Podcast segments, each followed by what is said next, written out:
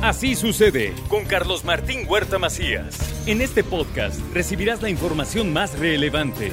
Un servicio de Asir Noticias. Y aquí vamos a nuestro resumen de noticias. Se analizarán las reformas para regular la operación de salones sociales tras la intoxicación de menores en una fiesta. Esto lo dijo el gobernador Miguel Barbosa para hacer una regulación propia que permita a la gente divertirse y que vincule a la autoridad municipal con su cumplimiento. Y no que la autoridad municipal cuando ocurra un hecho diga, no, era una fiesta privada, no, no, llegaron, no llegó a ningún, nadie a ningún hospital. No puede ser eso, pues. Al rato hay un muertito y no nos va a gustar a nadie.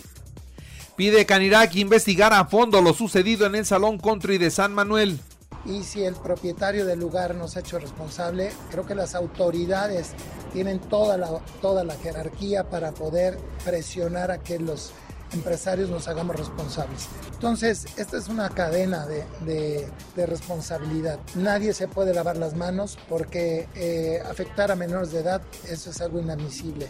Tú no puedes estar vendiendo o dándole alcohol a un menor de edad porque todavía no tienen conciencia de lo que están haciendo.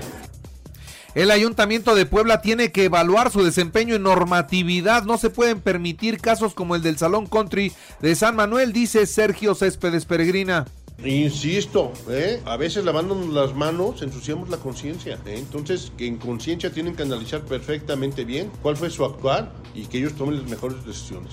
Tienen que mandar mensajes ya muy claros y muy precisos de qué es el tipo de gobierno que se quiere dar y que quede claro que todos los que son autoridades, la sociedad votó no nada más.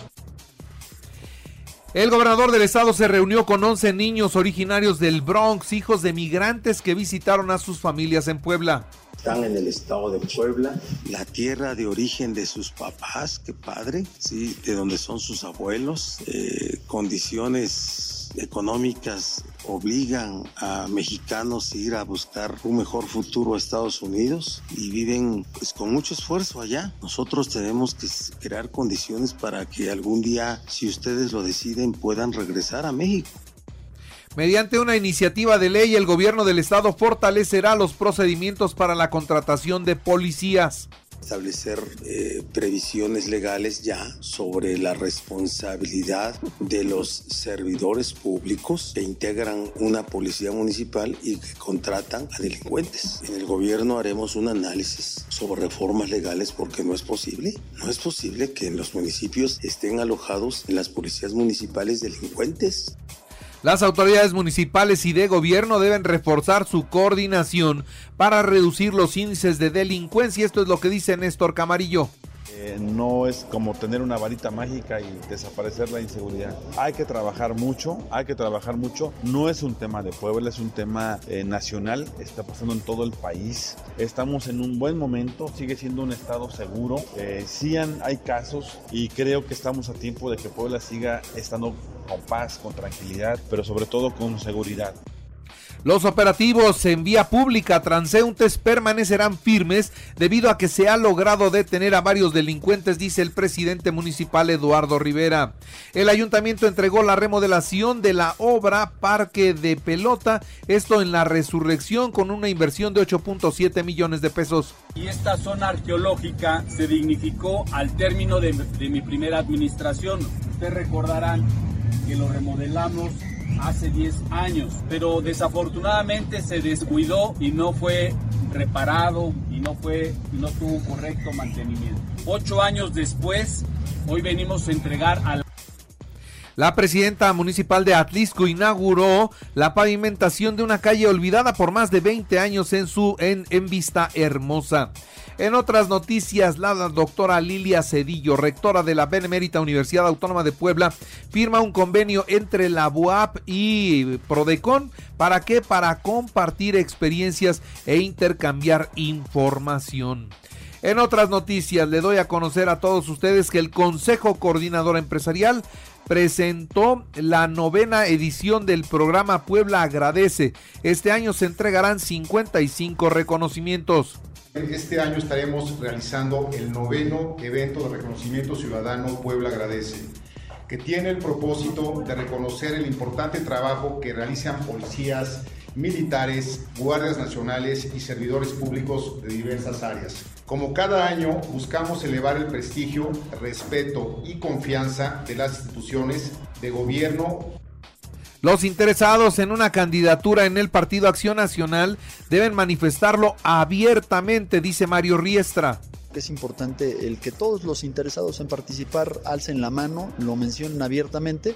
Al final de cuentas lo que va a decidir es el trabajo, nos tenemos que poner a trabajar todos en tierra, estar cerca de los ciudadanos, cumplirles a ellos y ya después el partido dictará cuáles son las reglas del juego, eh, pero hoy creo que es sano, es positivo el que podamos alzar la mano. Habrá competencia con Eduardo Rivera, dice el gobernador del estado, ante el destape de la senadora Nadia Navarro por la gubernatura de Puebla. Bienvenida a la participación de todos aquellos o aquellas que aspiren a cargos públicos para que desarrollen sus actividades en el marco de la ley, en el marco de la ley, siempre en el marco de la ley. Pues este veo que ya habrá competencia entre Eduardo Rivera y Nadia Navarro. Que no se olvide Nadia que aquí el que gobierna en el PAN es el yunque, no el PAN.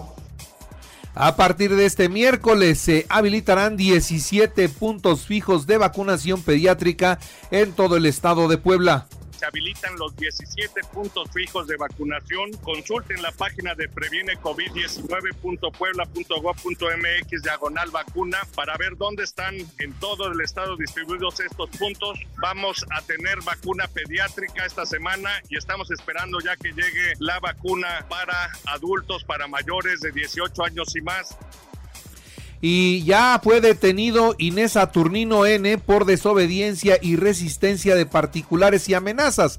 Evitó la detención de hombres quienes portaban armas de fuego. En la información nacional, Diputados aprueban el presupuesto 2023 y se consume un recorte para el INE. El presupuesto de gasto prevé un recorte de 6.437 millones de pesos, principalmente a órganos autónomos. Y habrá garantías de libre manifestación en protesta a favor del INE, así lo dice Claudia Sheinbaum. La jefa de gobierno dijo que las manifestantes podrán llegar al Zócalo, pero les recordó que en la Plaza de la Constitución estará ocupada por un evento. Lorenzo Córdoba es la pieza clave de los opositores para la simulación, así lo dijo Andrés Manuel López Obrador, afirma el presidente que Lorenzo Córdoba fue promovido para que conservadores y corruptos simularan que en México había democracia. Ricardo Monreal denuncia a Laida Sansores ante la Fiscalía General de la República por la intervención de comunicaciones privadas. Con motivo de las intervenciones que realizó y difundió la gobernadora de Campeche, Monreal interpuso ante la Fiscalía la denuncia penal por varios delitos, entre ellos intervención y difusión de conversaciones privadas y peculado. Militares acusados en el caso de Ayotzinapa. Presentan denuncia ante la Fiscalía General de la República por pruebas falsas. Los abogados de los cuatro militares que enfrentan un proceso por el caso Ayotzinapa dijeron que Encinas debe prepararse de la comisión, separarse, separarse de la comisión especial. Y Rautel N, el presunto feminicida de Ariadna Fernanda, lesionó a una mujer en el 2021. Se trató de un aparatoso accidente en un automóvil de lujo que dejó a una mujer lesionada. Rautel presuntamente cargó el cuerpo inerte de Ariadna Fernández, esta jovencita de 27 años de edad, cuyo cuerpo fue encontrado en Morelos y lo sacó cargando de su departamento para después subirlo a una camioneta. Y cae la patrona líder de extorsionadores de la Unión Tepito, esto en el centro de la Ciudad de México. Marisol G opera principalmente en la zona centro de la ciudad y se dedica a falsificar documentos y papel moneda, al cobro de piso y la extorsión de comerciantes y locatarios. Y el Colegio Williams suspende clases y declara tres días de duelo por un niño que murió ahogado. El colegio declaró estos tres días de duelo tras la muerte de Abner, el niño que murió cuando tomaba clases de natación en la alberca del plantel ubicado en San Jerónimo, en la Ciudad de México. En información internacional, las elecciones intermedias en Estados Unidos, los resultados hasta el momento dicen que en este proceso que se define la totalidad de la Cámara de Representantes y una tercera parte del Senado en Estados Unidos, da hasta el momento en el conteo cercano al 20%, en algunos estados a los republicanos la ventaja en Texas, Arkansas, Florida, Carolina del Sur, Tennessee, Alabama, Ohio y Vermont. También por otro lado, los demócratas suman ventajas en Kansas, Oklahoma, Pensilvania, Michigan, Maryland, Connecticut y Massachusetts. El Partido Demócrata mantiene la ligera ventaja frente a los republicanos en el Senado. Estados clave como Florida y Texas proyectan una clara ventaja para el Partido Republicano. Y Donald Trump celebra la victoria en las elecciones intermedias de Estados Unidos. Dice, vamos a la punta, ¿eh? ya está haciendo declaraciones. Sarah Sanders gana la gubernatura de Arkansas, fue portavoz de Donald Trump. Ella se convertirá en la nueva gobernadora de Arkansas. Y Florida activa alerta por tormenta. Nicole se convertirá ya en huracán. De acuerdo con las autoridades climáticas, se espera que Nicole se convierta en huracán en los próximos días antes de tocar la costa este de Florida. En los deportes, la selección mexicana se mide a Irak hoy a las 2 de la tarde, partido de preparación que se juega en España. La selección mexicana hizo oficial la baja del Tecatito Corona. Sabíamos que difícilmente estaría listo para el Mundial. Y bueno, pues no va el Tecatito. Mientras que el Chucky Lozano, él sigue anotando goles. Él llega en un buen momento. Confiemos en que no me lo vayan a lesionar. Porque es de lo bueno que tendrá la selección mexicana. Barcelona 2-1 a Osasuna. Athletic de Bilbao 3-0 a Valladolid. Listos los horarios para la final de la Apertura 2022 de la Liga Femenil. América Tigres viernes a las 8 de la noche en el juego de ida. La Liga Mexicana de Béisbol oficializó la llegada de nuevos, eh, de nuevos peloteros. Ya José Manuel Gómez explica a detalle. Y Checo Pérez presentó su casco rumbo al Gran Premio de Brasil. El mexicano desea más carreras en Latinoamérica. Así sucede con Carlos Martín Huerta Macías. La información más relevante ahora en podcast. Sigue disfrutando de iHeartRadio.